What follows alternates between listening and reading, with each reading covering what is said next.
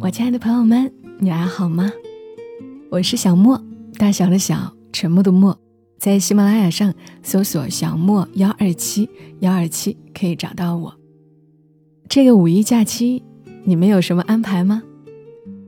是外出旅游，还是回老家？当然，如果你还在加班，也不要紧啦。小莫这不也算是在加班吗？我陪你们哈。我今天想和大家分享的一篇文呢，是一个听友的投稿。听友天宇奇缘，他平时很爱写点东西，记录他自己的一些生活感受。那我们今天就跟随他的文字，走一趟寻找故乡的路。浓浓故乡情，我的寻乡之路。作者：天宇奇缘。少小离家老大回，乡音无改鬓毛衰。儿童相见不相识，笑问客从何处来。一首贺知章的《回乡偶书》，让我想起了我的故乡，那个山西的小村庄。我从出生就没有回去过，它偶然会在我的梦里出现，却只是一个很模糊的影子。我努力的去找寻，睁大眼睛也看不清那里的模样。梦醒时分，我想着今生定要回去，看一看让父亲魂牵梦萦的小村庄，看一看我在梦里到过的小地方，我的故乡。我的祖籍是山西省一个县城的小村庄。他是父亲出生的地方。父亲少年时因生计困顿，早早离开家乡。我们小时候，他就惦念着有机会带我们回故乡看看。可是直到他与世长辞，也没能实现这个愿望。祖籍，其实那里已经没有太多至亲。可毕竟是父亲口中执念不忘的乡土，是那儿的一方水土养育了儿时的他。对于我而言，却只是户口簿上一个山西小县城的地名。没有回顾，没有我想见的亲人，未曾对那个地方产生过丝毫念想。父亲生前经常和我们聊起儿时的趣事。怀念着曾经和他玩耍的伙伴，不知身体是否康健，不知是否也和他一样离开家乡远去。半个多世纪过去了，当年的故居还是否存在？祖上的墓园可还有人祭拜？父亲去世后，在对他平日点滴的无尽思念中。我在脑海中也曾想象过，有机会一定会去寻访父亲当年出生的故土。是啊，故乡故土，是那些远游在外的人一生的眷念呐。今年有幸来到大同，故乡就近在咫尺，回老家看看的想法一下子就从心底涌现出来。压抑着心潮澎湃的内心，我先上网查了查去那里的路线。坐大巴约有两个小时的车程，火车离县城最近的停靠站约一个小时。那首选火车了，恰逢暑运期间，票源紧张，只能买到两张站票。但回乡心切的我顾不了那么多了，于是带上儿子，踏上了回乡的旅途。在开往回乡的列车上，我的心情久久不能平静。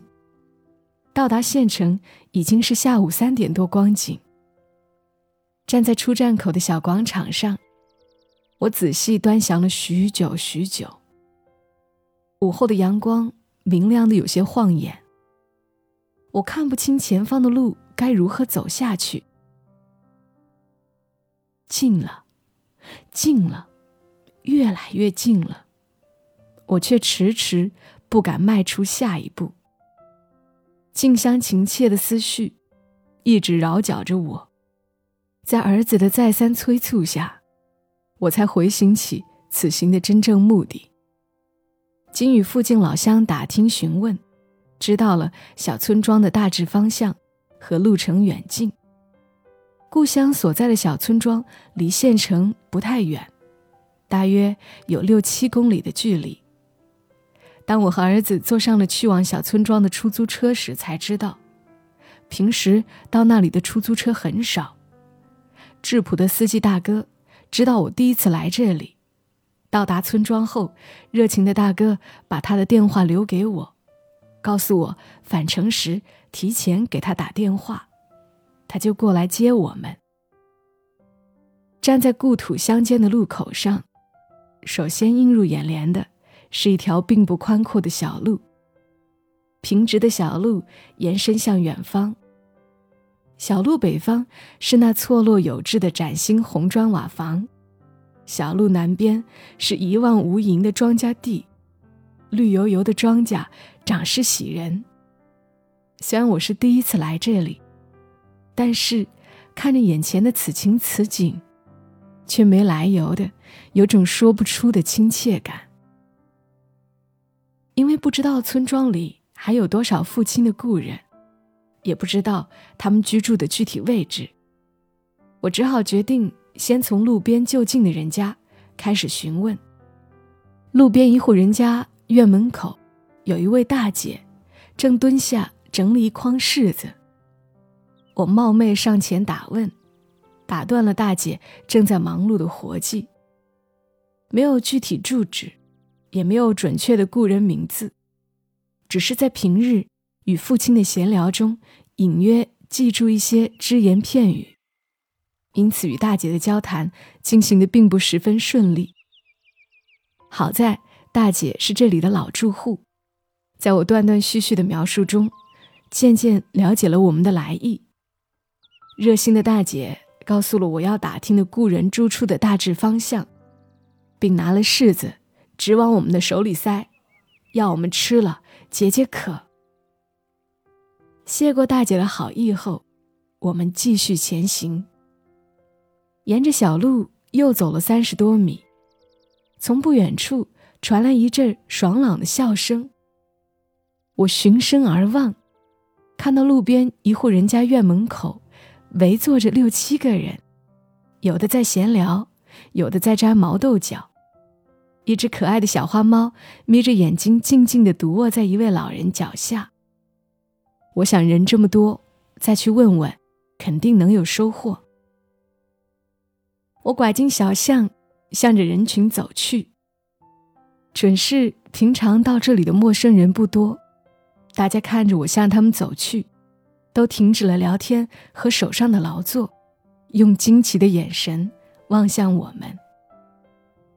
我连忙走上前与他们打招呼，并说出了我此行的目的。但是我能想起的信息太少了，大家猜测了半天也没有明确的答复。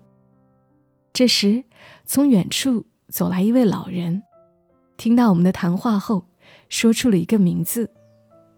我听到这个名字有些熟悉，猛然想起，这个是从父亲口中。听到过的一位叔伯大爷的小名。功夫不负有心人，终于让我问到了。抑制住内心的激动，我正准备问出他家的详细位置时，此时先前与我交谈的一位大娘搭话说：“孩子，啊，这户人家早些年已经搬到县城去居住了，我们也没有联系方式。”但是这样说来，我们家也是你的亲人，我们当家的和你父亲也是未出五服的兄弟，连名字还是按着家谱顺着起的呢。你们大老远的来一趟不容易，别急着走，快进屋里坐坐。现在都四点多了，我这就去做饭，住上一晚，明天再说。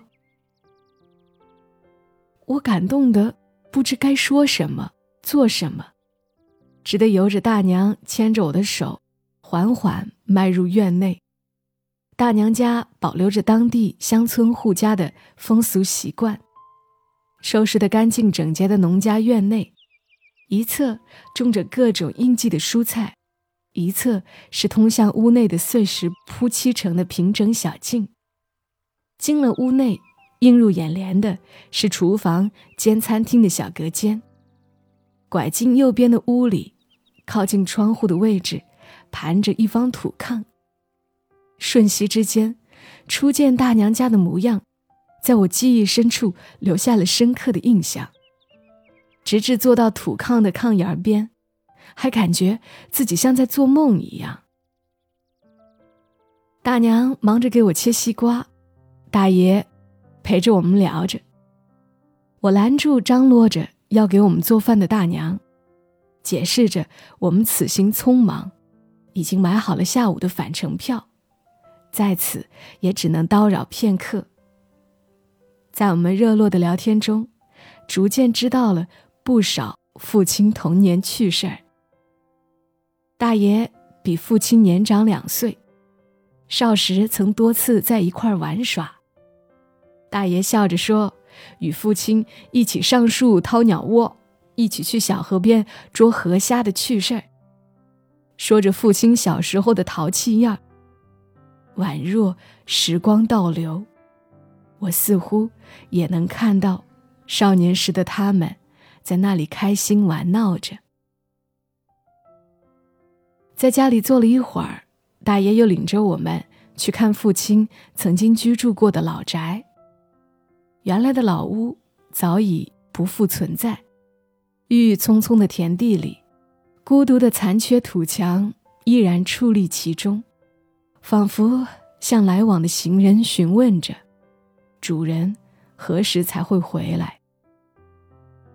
相聚的时光总是那么暂短，我们该走了。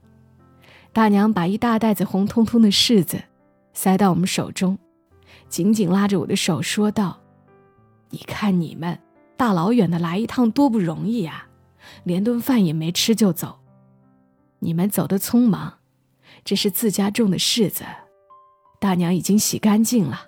天热，带着路上吃。没事儿，带上孩子，常回来看看。我也有诸多不舍，但已感动得说不出话来。此时也只会用谢谢表达自己的感激之情。潮湿的眼眶里含着晶莹的泪水，强忍住没有让它流下来。天蓝水清，故人亲。今天的所见所闻所感，都深深的留在我今后人生的记忆中。所有的不舍，都化为下次的期待。辞别两位老人，坐上司机大哥匆匆来接我们的出租车。我回首望去，大爷大娘仍站在小路口眺望着飞驰而去的汽车。向远方离去的我们招手。我忍了许久的泪水，终于顺着脸颊肆意流淌下来。行乡之路与当初我设想的完全不同。想象中我没有寻见故人，遇到的陌生人也只是虚假寒暄。真的没有想到，寻乡之路竟如此顺利。一路走来。让我感动到热泪盈眶的，是浓浓乡情；让我坚信，再遥远的距离，也隔不开血浓于水的亲情。收获幸福，就是如此简单，不虚此行的美好，让我永世珍藏；别样的故乡情，让我此生难忘。好了，读这篇文的时候。还真是挺感动的。我是一个对故乡感情比较淡薄的人，所以才会不太留恋的就来到了深圳。偶尔想起故乡，也无非是惦记着各种时节的野菜啊、瓜果。所以我很难得的在这样一篇文章里，体会到了一种亲切，一种淳朴。所以也想分享给你们。好了，祝大家节日愉快！我是小莫，我在深圳，和你说晚安。